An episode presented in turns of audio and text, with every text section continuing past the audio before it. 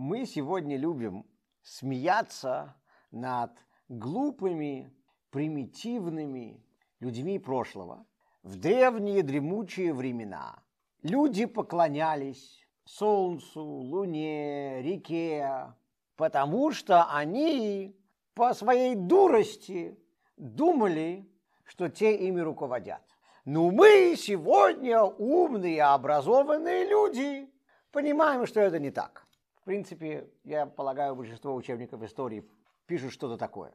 Но на самом деле те ошибки, которые совершали эти древние дремучие люди прошлого, довольно легко понять. Например, если мы посмотрим на Египет. Идолом Египта, основным божеством Египта был Нил, река Нил. Почему египтяне ей поклонялись? Они ей поклонялись, потому что их еда, все, что им необходимо для жизни, орошение их полей, шло из Нила. Они зависели от Нила, поэтому они ему поклонялись. Они знали, что если Нил не разливается, то у них голод, у них засуха, и поэтому они поклонялись Нилу. Вы хотите сегодня смеяться над этими египтянами? Давайте над ними посмеемся. Но мы сегодня смотрим на свою жизнь. И что мы себе говорим?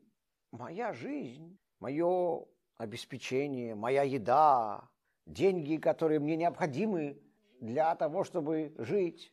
От чего идут? От моей работы, от моего бизнеса, от моего босса. И поэтому мы очень часто, что мы делаем? Поклоняемся своему бизнесу, поклоняемся своему боссу на работе, поклоняемся своим клиентам, своим работодателям.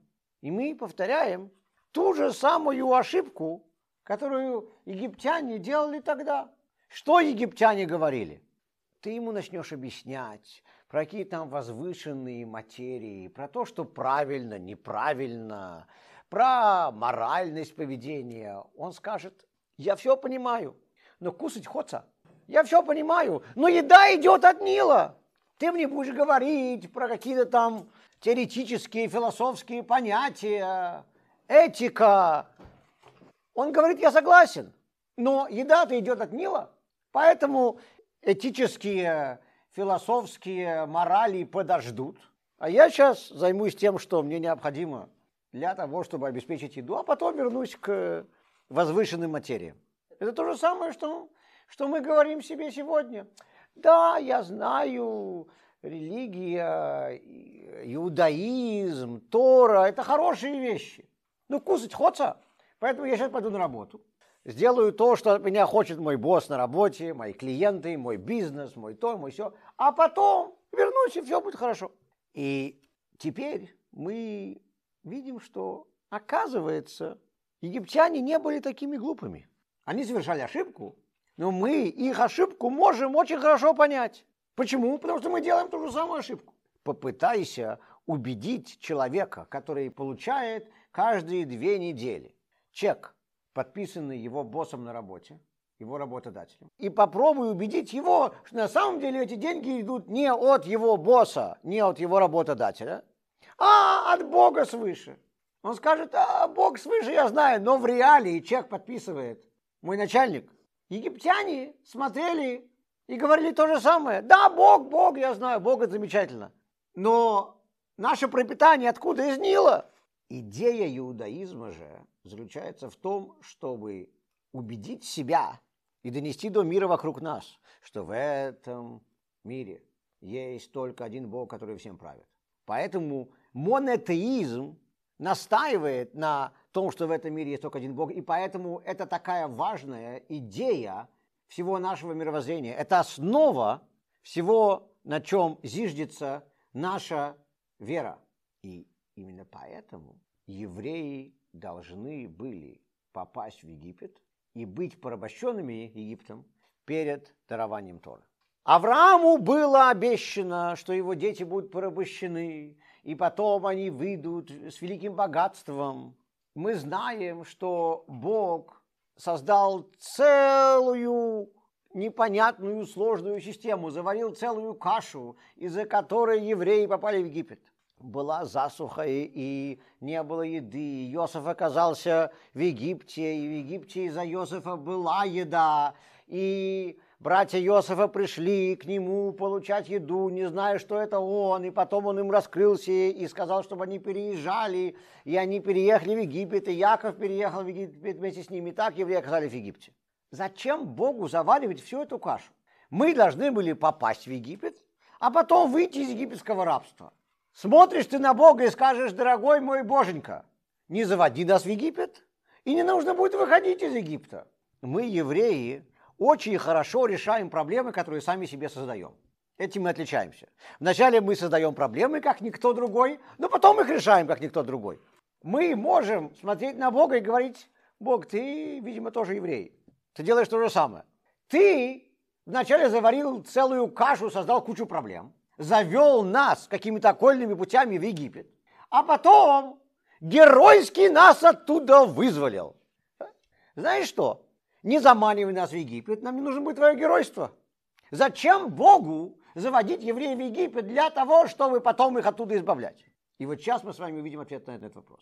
Евреям нужно было оказаться в Египте для того, чтобы потом быть избавленным из египетского рабства. Потому что прежде чем Тора была дана, евреи должны были научиться противостоять тому, что Египет из себя представлял. В мире в те годы, кроме иудаизма, все остальные религии были идолопоклоннические. Но идолопоклонство идолопоклонству рознь. Идолопоклонники тоже бывают разные. В частности, были люди, которые поклонялись солнцу, луне, деревьям, горам. По крайней мере, они поклонялись чему-то, что выше их в прямом и приносном смысле этого слова. Им, по крайней мере, нужно было признавать, что есть что-то выше их. Что из себя представлял Египет? Это была страна, которая поклонялась Нилу. В Кабале говорится разница между землей Израиля и Египтом. В земле Израиля тоже бывают засухи, территория земли Израиля находится в очень тонком балансе, потому что туда падает только-только достаточное количество дождей для того, чтобы орошать поля. Поэтому, если чуть-чуть меньше, чем обычно, осадков в этот сезон выпадает, то уже засуха. Израиль тоже зависит от воды, как и все другие территории. Но, по крайней мере, когда ты думаешь о своем пропитании, о воде, находясь в земле Израиля, ты поднимаешь свои глаза наверх. По крайней мере, ты смотришь на, на что-то выше. Египтяне же поклонялись чему? Тому, что ниже их. Сказано, что в течение шести дней творения Бог разделил воды на верхние и нижние. В Кабале говорится о разнице между верхними водами и нижними водами. И нижние воды олицетворяют самое материальное, что у нас есть. Египет поклонялся материальности. Любое идолопоклонство плохое, но идолопоклонство, возвышающее материальность, это самое ужасное. И именно этим Египет и был. Египет тогда был супердержавой мира. Египет был самой богатой страной, самой сильной страной, самой продвинутой страной. У них там были последние айфоны. iPhone 15X Pro. Мы поэтому видим большую разницу между Египтом и всеми остальными странами. Египет представлял себя не только идолопоклонство, Египет представлял себя поклонение материальности. И, конечно, у них была причина поклоняться материальности, потому что они были материально самой продвинутой страной мира. И когда фараон захотел уничтожить Моисея, что он сказал? Он сказал, чтобы всех мальчиков кидали в Нил, топили в реке. Почему это сказал?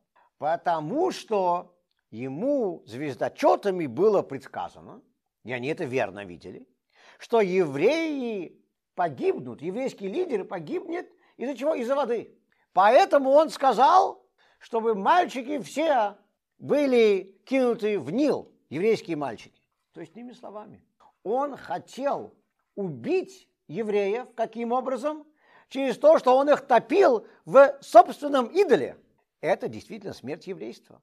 То есть он хотел не только физически уничтожить евреев, но ему было важно, как их уничтожить. Он хотел их уничтожить через то, что он бы их топил в своем идоле, в своем материалистичном мировоззрении. И, к сожалению, мы знаем из истории, что евреи очень часто поддавались именно этому идолу.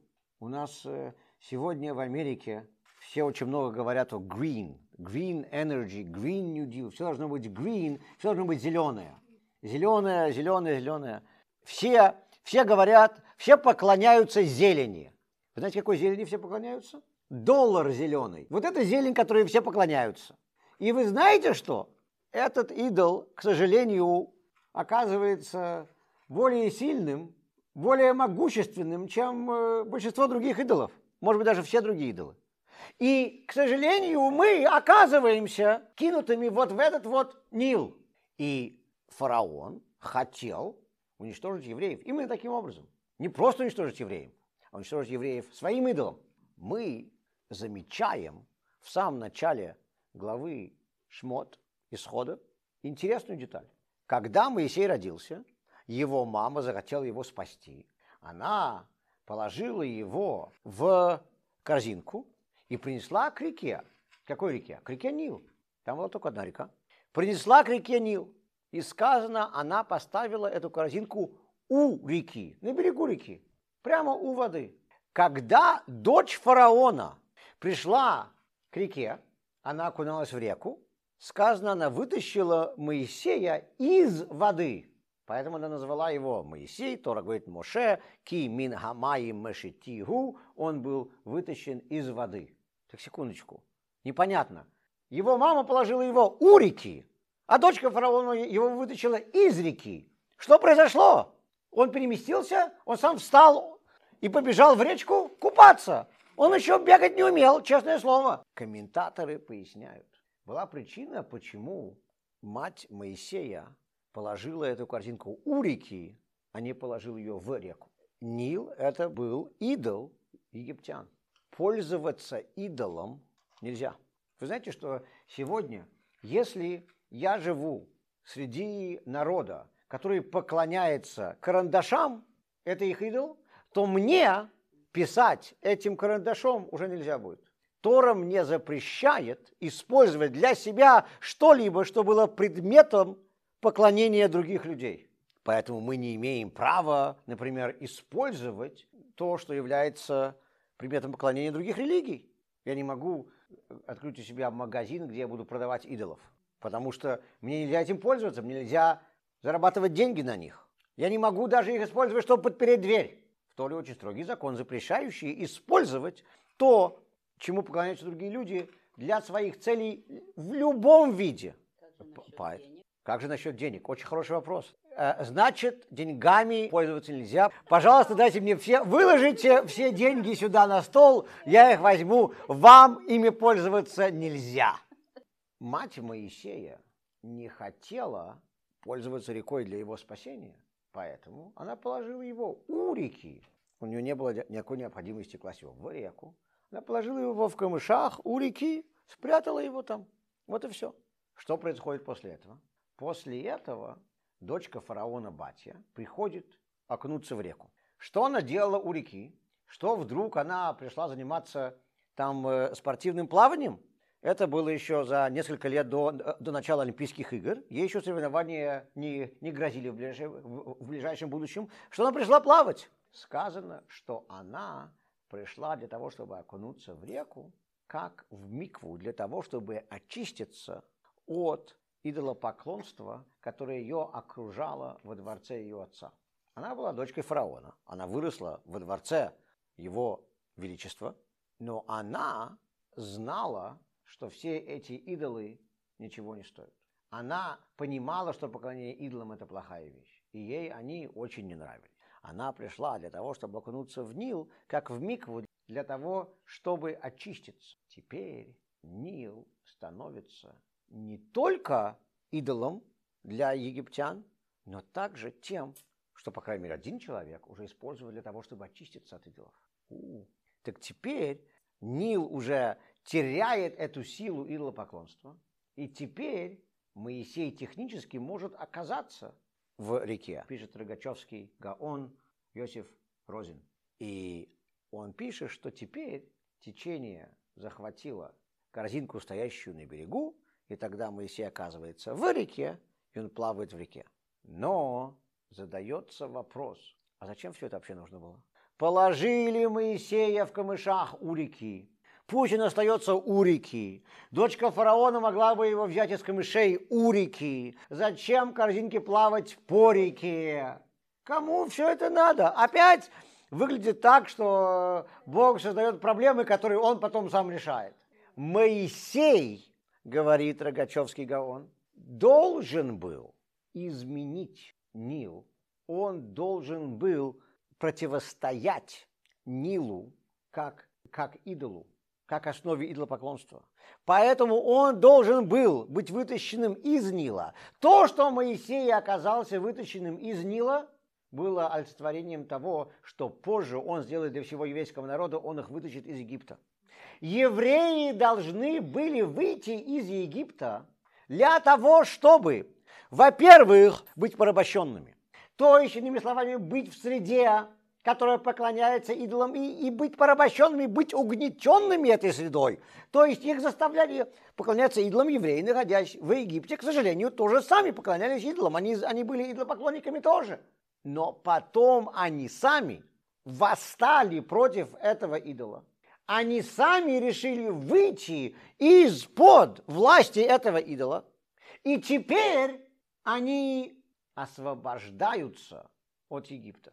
Это то, что в самом начале своей жизни сделал Моисей. Он вначале оказался у реки. Он не мог еще даже оказаться в реке, потому что это был слишком большой идол, слишком великая сила идолопоклонства была там.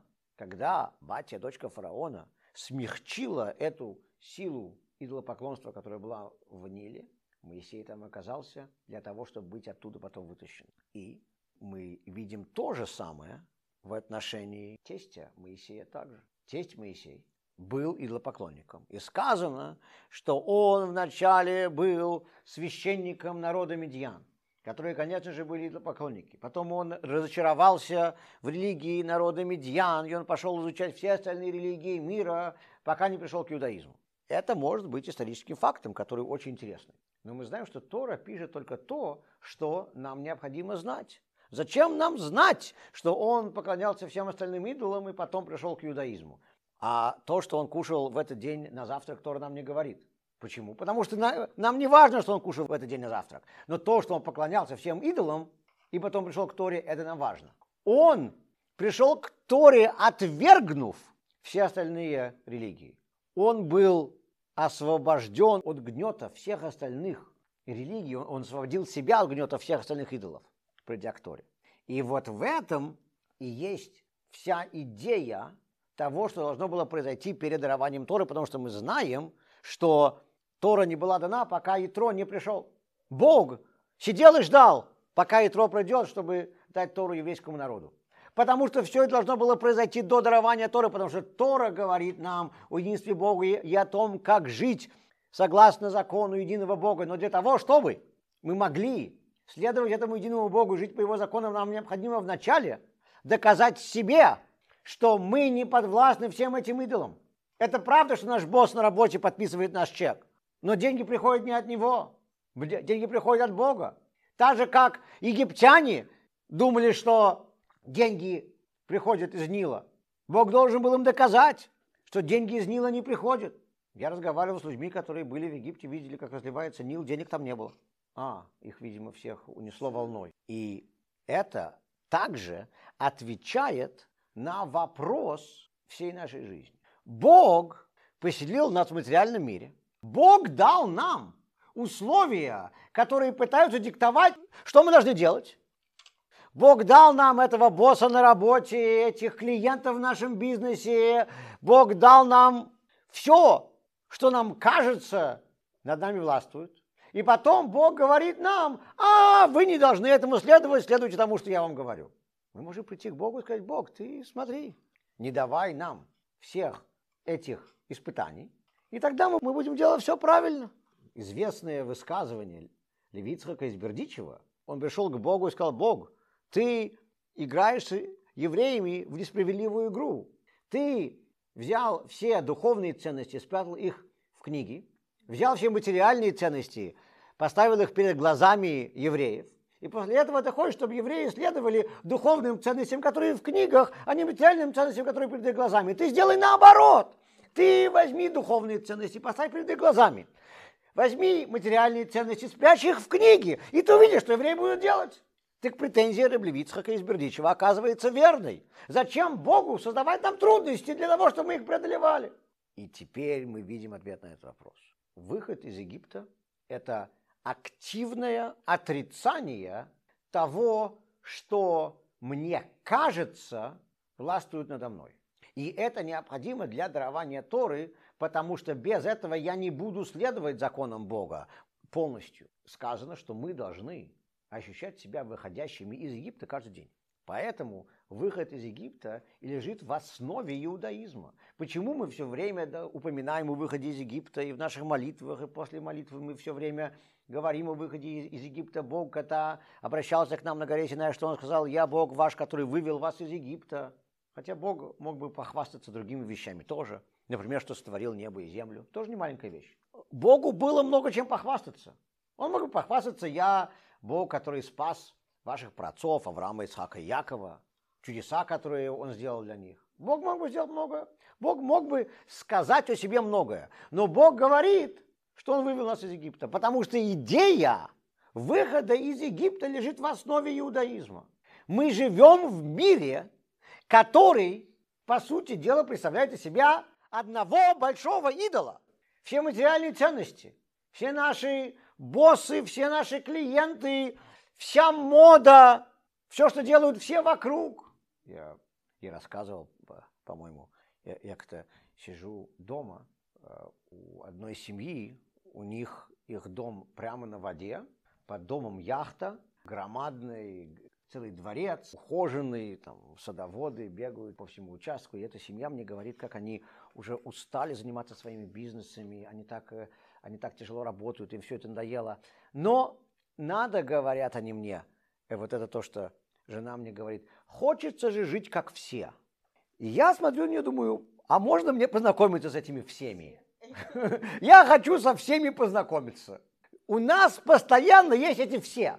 Причем, знаете что? Мы над ними смеемся. Это просто потому, что, ну, по крайней мере, у большинства из нас, сидящих здесь, нету яхты под домом и усадьбы с, с садоводами. Но у нас у всех есть эти все.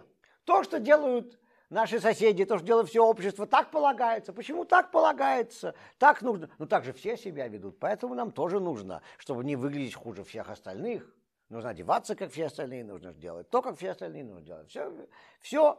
Мы идем на поводу нашего общества. Мы идем на поводу э, наших э, финансовых нужд. Мы идем на поводу моды, мы идем на поводу всех политических новшеств. Мы все время чувствуем идолов, которые пытаются нами руководить. И иудаизм основывается на том, чтобы мы отвергли этих идолов и признали, что только Бог руководит этим миром. Бог поселил нас в этот мир, где у нас есть трудности в заработке. Мы все работаем тяжело, потому что хотим жить как все. Мы все работаем тяжело. И можно смотреть на заработки как на техническую вещь. Ну, нужно мне немножко поработать, я пойду поработаю. Мне нужно немножко поработать, я немножко поработаю. Но я должен понимать, что деньги приходят не от бизнеса, и не от босса, и не от клиентов. Деньги приходят от Бога.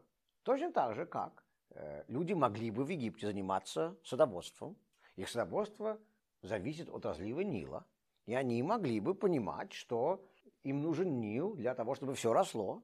Но их еда приходит не из Нила, и их еда приходит от Бога. И Нил подвластен Богу, так же, как и все остальное. И наши клиенты подвластны Богу, и наш босс на работе подвластен Богу, и наш бизнес подвластен Богу. И на этом основывается иудаизм. И поэтому мы должны помнить о выходе из Египта каждый день. Бог поселил нас сюда для того, чтобы мы, находясь в этой среде и работая в этой среде, отвергли ее доминирование над нами. Не быть внутри этой среды, и отрицать ее доминирование очень просто. Если бы евреи не были порабощены в Египте, оставались бы жить в земле Израиля и говорили, что эти идолопоклонники, которые верят в Нил как свое большинство, они дурачки. Это было бы проще, сто процентов. Так же как для каждого из нас было бы проще закрыться в синагоге, сидеть изучать Тору и все. Но вся идея в том, чтобы быть в Египте и из него выйти. Быть в Египте и, и находясь в Египте, отрицать доминирование Нилом, что Нил нами руководит. Вся идея того, чтобы жить в этом мире и работать, и тратить свое время и силы на заработки, но при этом понимать, что эти заработки идут не от своей работы, не от бизнеса, не от клиентов, не от босса, не от менеджера, они идут от Бога. Когда мы смотрим на работу таким образом, то это изменяет то, как мы работаем. Работаем ли мы в шабас или нет, делаем ли мы в нашем бизнесе то, что запрещено по Торе или нет. Это также зависит от того, на что мы тратим деньги. С кем ты не поговоришь, почему ты не э, тратишь деньги на это, почему ты не покупаешь что, он всегда тебе скажет, что у меня на это денег нет. Ни у кого денег нет. Вопрос только в том, на что у вас нет денег. У меня нет денег, у вас нет денег и у вас нет денег. Вопрос только, на что у вас нет денег и на что у меня нет денег. Один человек едет в дорогой машине и живет в маленьком доме, потому что на большой дом у него денег нету. Другой человек живет в большом доме едет на старенькой машине, потому что у него на новую машину денег нет. Один человек тратит деньги на образование своих детей, и ты его спрашиваешь, почему же ты не купишь больше дома, скажешь, что у меня для этого денег нет. Другой человек живет в хорошем доме и не тратит деньги на образование детей, ты его спросишь, почему, он скажет, что у меня на, на это денег нет. Вопрос в том, на что ты тратишь свои деньги. Вопрос приоритетов. Если ты понимаешь, что в этом мире все зависит от Бога, что Бог руководит всем миром, то тогда ты по-другому будешь смотреть на свой бюджет, ты будешь по-другому понимать, на что у тебя действительно не должно быть денег, а на что у тебя, а на что у тебя должно быть денег. И это все происходит благодаря выходу из Египта, потому что выход из Египта нас учит именно этому.